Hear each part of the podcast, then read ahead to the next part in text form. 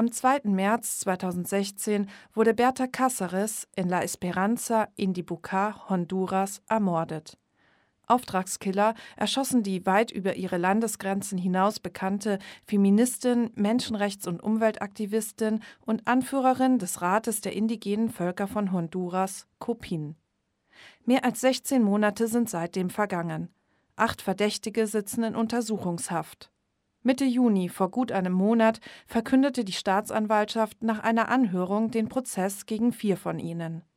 Doch ist das wirklich eine Aufklärung der Tat? fragt sich unsere Autorin Erika Harzer. Desde el momento en que se conocieron los hechos, hemos activado todas las fuerzas de seguridad del Estado.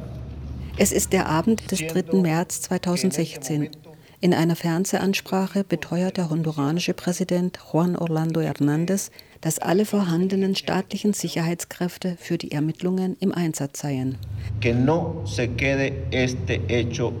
Damit diese Tat nicht ungestraft bleibt. Die Tat, der Mord an der Umwelt- und Menschenrechtsaktivistin Berta Cáceres einen Tag zuvor. Mehr als 16 Monate sind seitdem vergangen. Acht Personen sind in Untersuchungshaft, denen Beteiligung am Mord vorgeworfen wird.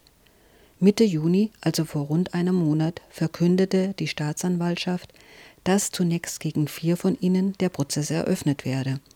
Bei den anderen steht die Vorverhandlung noch aus. Bei den Angeklagten handelt es sich um Sergio Rodriguez, Douglas Bustillo, Mariano Diaz Chavez und Elvin Rappalo.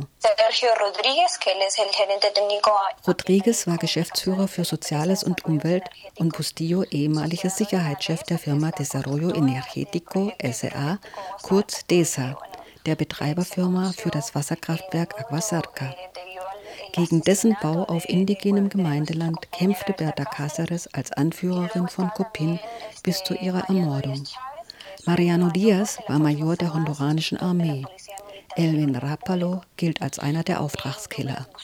Berta Zuniga, Tochter der Ermordeten und seit Ende April 2017 die neu gewählte Anführerin von Copin, erklärte gegenüber dem alternativen argentinischen Mediennetzwerk Resumen Latinoamericano, dass Bustillo ihre Mutter und andere Copin-Aktivisten und Aktivistinnen bereits vor dem Mord schon mehrfach bedroht habe. Entonces, eh, en la audiencia, pues lo que hizo, digamos, nuestra representación legal es plantear eh, una imputación más amplia que incluye el Berta Zuniga kritisiert, dass die honduranische Staatsanwaltschaft ausschließlich persönliche Motive bei den vier Hauptangeklagten für den Mord an ihrer Mutter und dem versuchten Mord an Gustavo Castro in Betracht ziehe. Demgegenüber hätten ihre Anwälte bei der Anhörung beantragt, auch Anklage wegen Bildung einer kriminellen Vereinigung zu erheben. Der Mord an Berta Cáceres sei von langer Hand geplant worden, in einem Zusammenwirken von Betreiberfirma, Staatsagenten und Auftragskillern.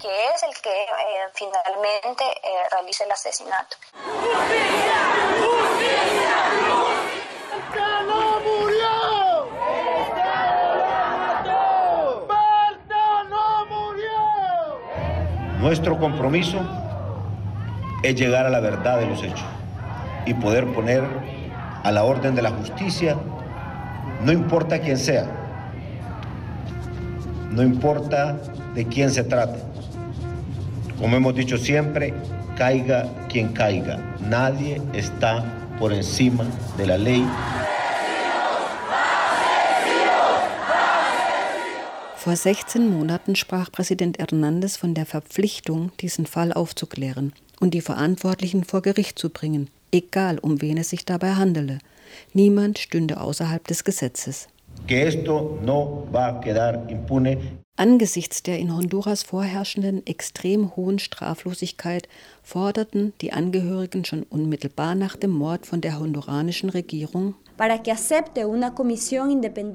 dass sie eine unabhängige Untersuchung vor der Interamerikanischen Menschenrechtskommission akzeptieren soll.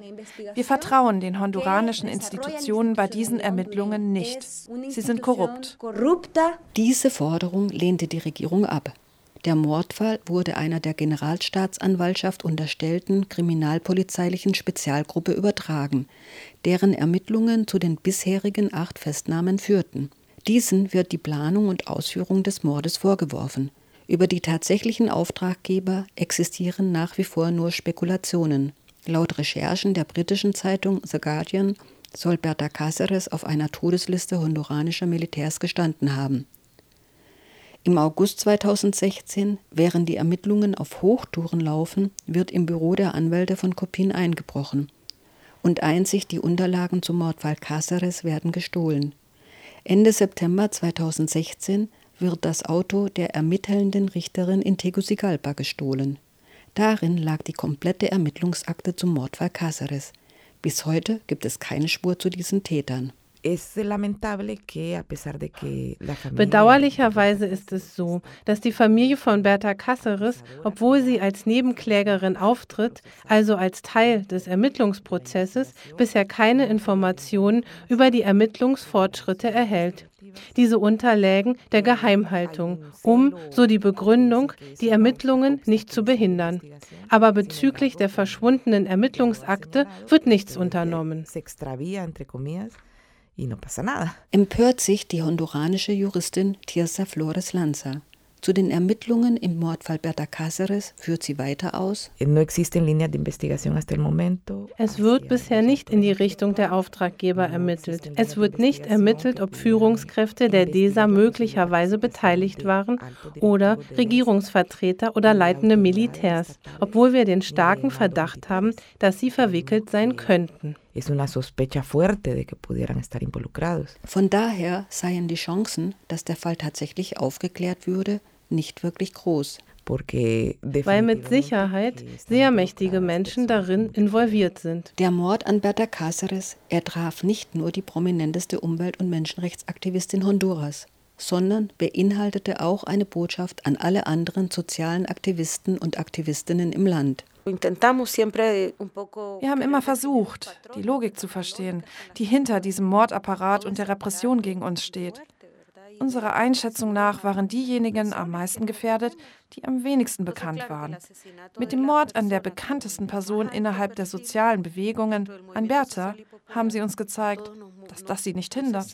Das macht was mit unseren Ängsten. Creo que sí, los temores cambian erzählt im Februar 2017 Carla Lara, Sängerin und Menschenrechtsaktivistin und gute Freundin von Berta Cáceres. Wenige Tage zuvor stellten Vertreter von Global Witness in Tegucigalpa ihre Studie vor mit dem Titel Honduras der tödlichste Ort für Umweltaktivisten.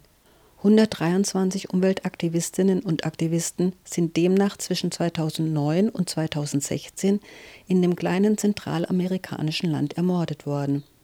Es geht dabei um Widerstand gegen Landraub, gegen Megaprojekte auf indigenen Ländereien, gegen Konzessionsvergaben durch korrupte Politiker und gegen den aggressiv geführten Extraktivismus, diesen rücksichtslosen Ressourcenabbau, der von einem korrupten Staatsgefüge getragen wird.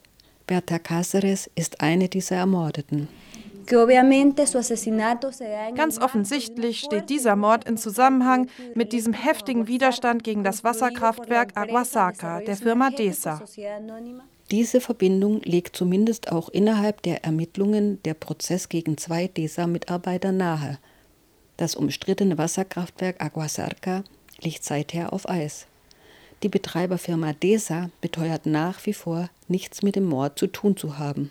Die finnischen und niederländischen Kreditgeber Finnfund und FMO verkünden am 6. Juli 2017 ihren definitiven Ausstieg aus diesem Projekt. Die Voith Hydro, ein Konsortium der deutschen Firmen Siemens und Voith und vertraglicher Lieferant für Turbinen und Know-how, wird mit dem Ausstieg der Geldgeber vermutlich auch bald ihren Rückzug verkünden. Zurückbleiben neben den Toten, die der Widerstand gegen Aguasarca hinterlassen hat, auch tiefe Spaltungsrisse innerhalb der umliegenden Lenkergemeinden und weiterhin Angriffe auf die Aktivisten und Aktivistinnen von Copin. Reportando para Zona Informativa nos encontramos con eh, Berta Zúñiga. In der Nacht vom 30. Juni 2017 auf dem Rückweg von einer Gemeinde werden Berta Zuniga und drei weitere Copin-Aktivisten in ihrem Auto angegriffen. Da standen drei Personen mit Macheten auf dem Weg und ein weiterer Mann saß am Steuer. Mit dem Auto versperrten sie den Weg und zückten die Macheten, als wir näher kamen. Wir konnten einen Umweg einschlagen, doch in dem Moment bewarf uns der Fahrer mit Steinen, traf unsere Fahrerseite. Sie verfolgten uns mit ihrem Auto und versuchten, unser Auto in die Schlucht abzudrücken. Letztlich schaffen es die Aktivisten in dieser Nacht unversehrt aus der Gefahrenzone zu kommen. Doch die Angst um ihr Leben, die bleibt.